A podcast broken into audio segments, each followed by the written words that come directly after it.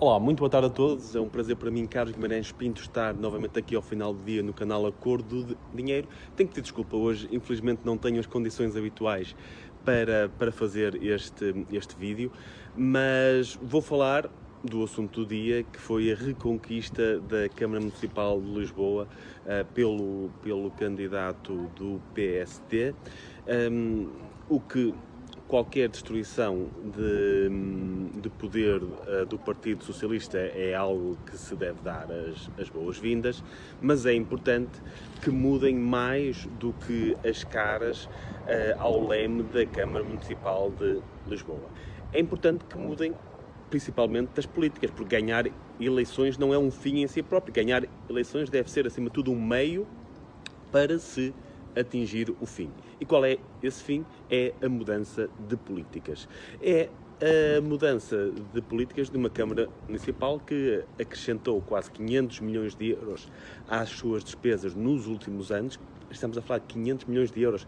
Isto só o que a Câmara Municipal de Lisboa acrescentou às suas despesas nos últimos cerca de 15 anos, só o que acrescentou é mais do que qualquer outra Câmara do país gasta um, ao longo de um ano. Estamos a falar só do aumento.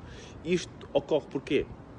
Porque uh, a Câmara Municipal de Lisboa é o terceiro maior empregador do país, um, é o maior empregador de um conselho. Estamos a falar de um conselho que tem muitas grandes empresas e mesmo assim a Câmara Municipal de Lisboa consegue ser o maior empregador uh, do conselho de Lisboa e certamente alguém tem que explicar porque é que isto acontece, porque é que a Câmara Municipal de Lisboa tem tantos funcionários, porque é que a Câmara Municipal de Lisboa tem uh, quatro arquitetos por quilómetro quadrado, porque é, que, porque é que tem centenas de historiadores e sociólogos e por aí fora, é preciso perceber porque é que essas uh, pessoas estão lá e até há uma forma relativamente rápida de inverter isto, de reduzir a despesa com a Câmara Municipal de Lisboa, que claramente não, não tem nenhuma razão de ser. E porquê é que não tem nenhuma razão de ser? Porque é uma despesa que foi criada há apenas 4 anos. Eh, quando Medina ganhou as últimas eleições em 2017, criou um conjunto de gabinetes que servem todos os partidos que têm lugar na variação e na Assembleia Municipal, multiplicou por muito o número de assessores, ehm, de chefias de gabinete, uh, e diferentes administrativos e secretários para servir todos aqueles partidos. Neste momento, uh, ter um deputado na Assembleia Municipal de Lisboa está quase direito uh, ao mesmo tipo de staff que ter um deputado na, na Assembleia Nacional, no Parlamento português. Algo que nenhum dos outros 307 conselhos tem ao seu alcance e que Medina introduziu há quatro anos, logo depois das eleições de 2017.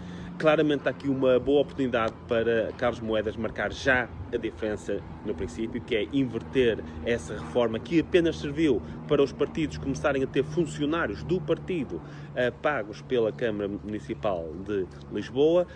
Tem aqui uma oportunidade, se Carlos Moedas quer ser, um, está mesmo a sério em alterar o sistema e uh, acabar com aquilo que o PS faz na cidade e também no país, tem aqui uma enorme oportunidade e começando daí fazer tudo o resto, rever todas as despesas da Câmara Municipal de Lisboa, todas as clientelas que foram criadas ao longo destes anos, ficaremos à espera com grande esperança que Carlos Moedas seja capaz de desfazer aquilo que António Costa e Medina foram construindo na Câmara Municipal de Lisboa.